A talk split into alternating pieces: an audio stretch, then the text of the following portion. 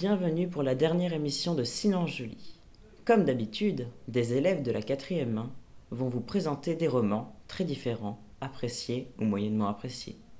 Rodi, Mathieu, Néo et Tristan, vous proposent des romans pour les 12-15 ans à lire absolument. Bonjour, je m'appelle Rodi. Je vais vous présenter un livre qui s'appelle À copier sans foi par Antoine Dolé aux éditions Sarbacane et qui est paru en 2015. C'est l'histoire d'un garçon de 13 ans et au collège, vu qu'il découvre qu'il est homosexuel, il se fait taper par ses camarades. Mais euh, du coup, il se confie à Sarah et, euh, et Sarah, elle le défend. Du coup, ça lui donne du courage pour qu'il parle à son père, pour qu'il avoue qu'il est homosexuel. Euh, je vais vous lire un extrait. Après une semaine, il décrit ce qui s'est passé. Je regarde mon ventre, des bleus se perdent dans les vagues de chair et d'os. Je peux retracer ma semaine de cours en suivant l'itinéraire des yeux. L'échymose sur mon avant-bras droit, c'est lundi, quand Laurent m'a poussé contre la rambarde du grand escalier. La griffure sur mon flanc gauche, c'est mardi, quand Vincent s'est pris pour un ninja avec la pointe de son compas pendant le cours d'art plastique. Les bleus sur ma hanche droite et sur ma cuisse, c'est mercredi quand ils ont joué à celui qui arrivera à me mettre le plus de sidekicks en une journée.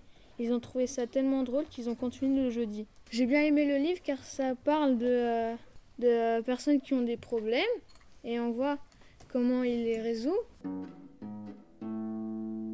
bonjour. Euh, je m'appelle Mathieu. Aujourd'hui, je vais vous présenter euh, le livre dans, Dans les larmes de Gaïa. Euh, L'auteur, c'est Nathalie Legendre. C'est un livre de science-fiction. Euh, L'année de dépôt légal, c'est en 2004. C'est de l'édition euh, Les Incorruptibles. Le résumé, c'est suite à, la guerre ultime, la Terre est recouverte par un océan. Les seuls rescapés, c'est les habitants de l'Archebule. C'est une euh, île flottante euh, où un monde a été recréé.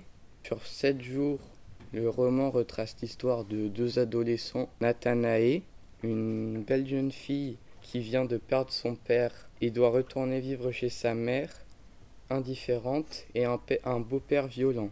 Morphée, lui, est le fils de- du fondateur de l'Archebule. Il fait partie des Novi Electi, Nathanae et Morphée vont faire connaissance et ils vont devenir amis et puis ils vont vivre une aventure. Donc j'ai choisi l'extrait quand euh, Nathanae eh ben, quitte la maison euh, de son père paternel parce qu'il est mort. Nathanae boucla sa maigre valise. Elle porta un dernier regard à la maison paternelle qu'elle quittait pour toujours.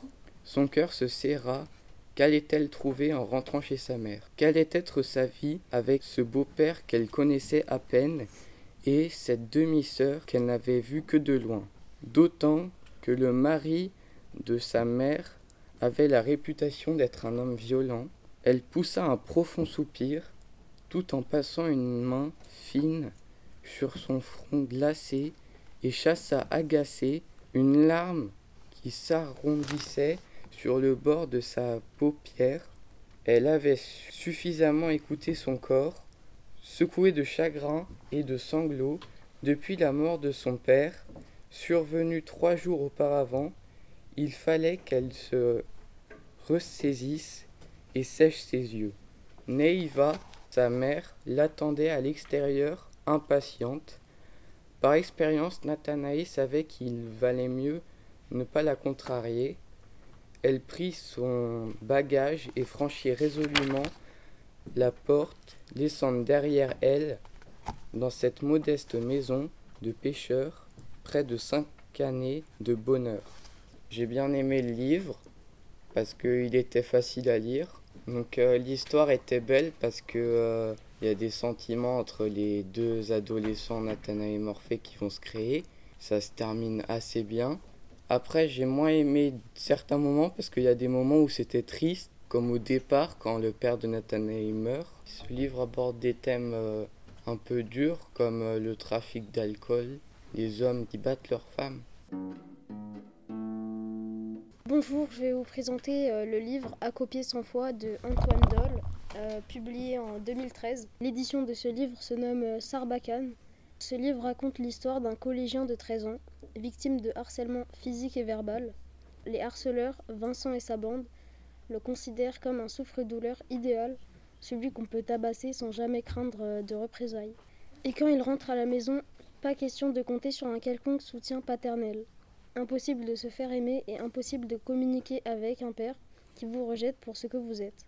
Heureusement pour lui, il y a Sarah, seule petite lumière dans ce monde de ténèbres. Toujours un petit mot pour rire, un petit mot qui fait du bien.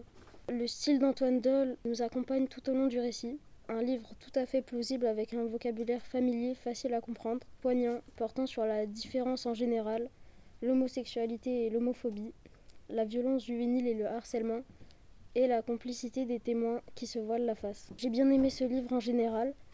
On suit l'histoire jusqu'au bout, mais en même temps je n'ai pas trop aimé car euh, la fin du livre s'est terminée trop brusquement et j'ai été déçue car euh, la fin n'est pas claire.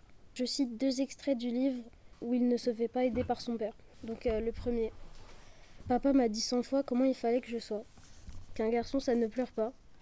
Ça se laisse pas faire. Mais papa n'est pas là quand Vincent et ses potes viennent me chercher des crosses dans la cour. Je me prends des baffes, des coups de poing et je dis rien, je serre les dents, j'en parle pas. Euh, le deuxième, pourquoi je peux pas te regarder en face et te dire papa que c'est plus dur pour moi que pour toi, qu'on s'aime et que tout ira bien, comme dans les histoires que tu me racontais avant. Je veux que t'aies mal et que tous les autres aussi. Je veux plus me taire. Bonjour, je m'appelle Tristan. Je vais vous présenter un livre qui s'appelle Force Noire, écrit par Guillaume Prévost dans les éditions Gallimard Jeunesse de la collection des Incorruptibles en 2014. C'est l'histoire d'une jeune fille, Alma, qui n'aime pas sa belle famille et surtout son petit frère surnommé Alphonse Caspier et va se cacher dans une chambre de bonne où elle va rencontrer Bakary Sakoro, un ancien militaire de la Première Guerre mondiale qui va lui raconter son histoire, si pleine d'aventures. Je vais vous lire la rencontre entre Alma et Bakary Sakoro. Elle déboucha sur le dernier palier réservé autrefois aux domestiques. Personne n'avait plus de bonne aujourd'hui, encore heureux.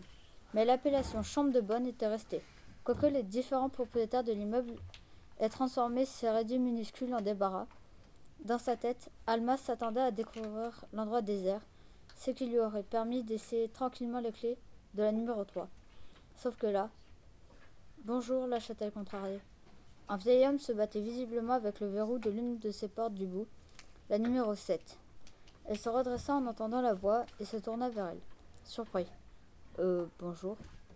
Il était grand, franchement âgé, la peau d'un noir chocolaté, des cheveux courts tout blancs, et deux yeux comme des perles d'ébène.